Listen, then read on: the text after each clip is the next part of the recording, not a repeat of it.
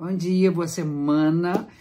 Todo, todo começo de uma semana eu tô aqui para, junto com vocês, falar sobre o que está acontecendo no céu e o que, que isso pode, pode nos inspirar para a gente viver mais de acordo com a natureza cósmica.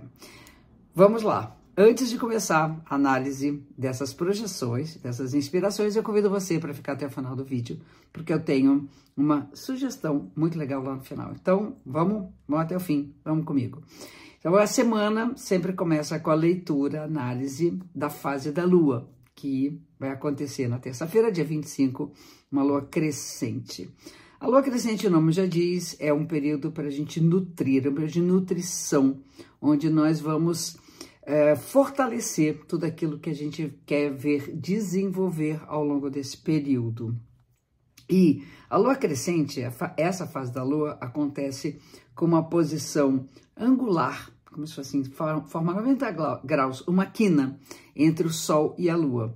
Isso, de certa maneira, é um desafio, porque é uma virada. Toda semana tem uma virada de chave. Então começa com a nova, depois vai para a crescente, depois vai para a lua cheia. Então, cada uma dessas fases eu posso entender como uma mudança de movimento. Então, nessa semana a gente está com um movimento de expansão, de crescimento, de desenvolvimento. E essa quina é formada pela posição do Sol, que nesse, nessa semana, nesse mês, está no signo de Leão, e a Lua está no signo de Escorpião. Então, vamos falar sobre o desafio do encontro dessas duas energias. O signo de Leão, ele é associado ao próprio Sol. O Sol está no Leão e é associado a esse próprio signo. A gente chama de regência. O brilho solar tem tudo a ver com a simbologia do brilho leonino, essa força vital. Então, eu acho que é importante a gente pensar o que que nos faz ter alegria de viver, essa inspiração de Leão. O que, que faz pulsar meu coração? Leão rege o coração. O que, que faz esquentar a minha, a minha, o meu desejo, a vontade de estar plenamente e plenamente feliz com a minha própria vida? Então, isso é uma das forças chamada força luminosa. Por outro lado, a Lua, que tem a ver com as questões emocionais, está no signo de Escorpião, que vai falar de tudo aquilo que está obscuro, tudo que está escondido, tudo que não se mostra, tudo que é oculto. Então, nós vamos falar de luz relacionado a leão e vamos falar das sombras relacionadas a escorpião. O escorpião é um signo que eu acho maravilhoso no sentido de que ele me lembra o processo da metamorfose da lagarta que vira borboleta ou da serpente que troca de casca. Então, esse processo de entrar dentro de um casulo, né? onde você está todo protegido, inclusive da própria luz, para deixar nascer a vida de uma borboleta, é o desafio nosso hoje em relação a essa fase da lua. Ou seja, o que que grita no meu coração ah, e dita o que me faz sentir-me viva? Segundo, o que que faz com que eu mergulhe nas minhas profundezas e comece a analisar e perceber o que faz pressão dentro de mim e me obriga a transformar? Então, por um lado, é muito intenso viver, por outro, é muito profundo viver. Essas duas forças, quando elas estão em harmonia, que é o desafio dessa semana, nós podemos dizer que a gente vai viver uma vida plenamente. Bom, esse é o primeiro toque.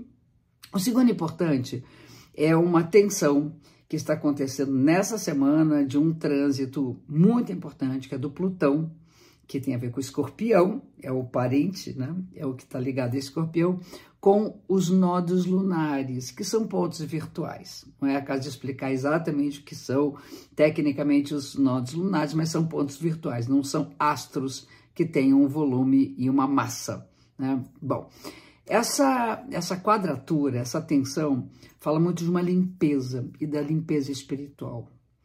É fundamental que a gente tire todas as cracas, todas as cascas que nos impedem de fazer uma trajetória de evolução no nosso caminho espiritual.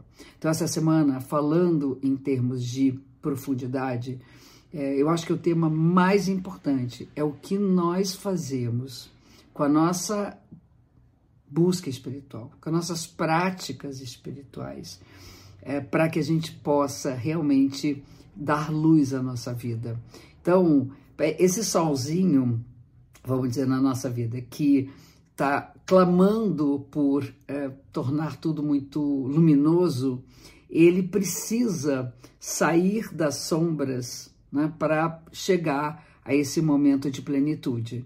Então, nós vamos sentir aqui as pressões emocionais, nós vamos sentir é, que é preciso desapegar do nosso passado, do passado que está nos pressionando, é preciso desapegar das expectativas em relação ao futuro, para que a gente possa, de fato, no aqui e agora, colocar luz no nosso caminho. Esse é o aspecto do Plutão com os nodos lunares. Temos no dia 27, na quinta-feira, ou seja, mais para o final da semana, é, e no dia 28, dois pontos importantes também, duas conexões. Uma é do Mercúrio, fazendo uma conjunção, encontrando com a Vênus, no dia 27, e outra do Mercúrio, entrando no signo de Virgem. Então vamos falar primeiro da conjunção do Mercúrio com a Vênus. Vamos falar de amor. Eu acho que as nossas relações, elas se tornam mais plenas, mais harmoniosas e com muito mais potência quando nós cons conseguimos dialogar, quando nós conseguimos falar. E a gente está falando das sombras. Então, a necessidade e a importância de trazer à tona aquilo que é sombrio para a gente, aquilo que nos pressiona e que nos ajuda, inclusive, a entender melhor as questões do nosso relacionamento, é o desafio dessa semana. Vamos falar com as pessoas que nós amamos e vamos escutá-las, vamos tentar entender o que elas pensam a respeito do encontro com a gente. E, por último, Mercúrio no signo de Virgem. O Mercúrio, ele é responsável, enquanto planeta, por reger dois signos, o de Gêmeos e o de Virgem.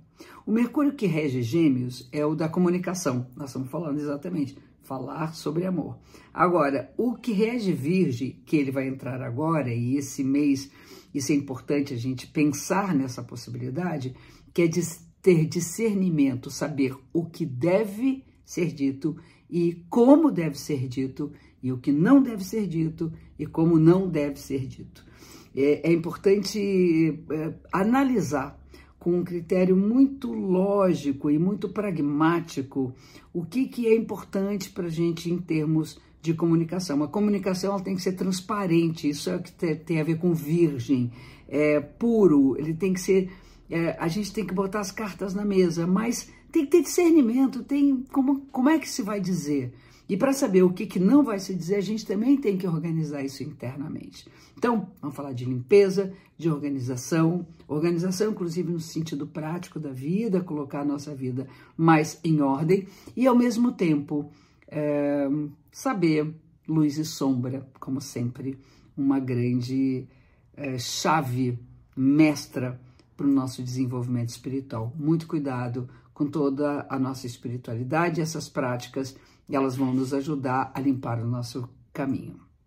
Eu falei que vocês esperassem até o final do vídeo e a, a, sugestão é a seguinte: toda semana, a gente, toda segunda-feira, eu vou estar aqui falando das conexões que existem no céu e que isso tem a ver com toda a coletividade. Isso serve para todos nós. É uma forma de inspirar a humanidade para a astrologia, inspirando a humanidade para que a gente possa fazer a parte da gente. Agora, existe a possibilidade de é, fazer essas projeções para a própria pessoa, para cada um de vocês, baseados nos dados do seu mapa de nascimento. Então, essas previsões, vamos assim chamar essas projeções, elas, eu tenho, eu tenho um, um mapa, a mapa das previsões que você pode encomendar e que uh, trabalha analisa a posição do céu do seu ano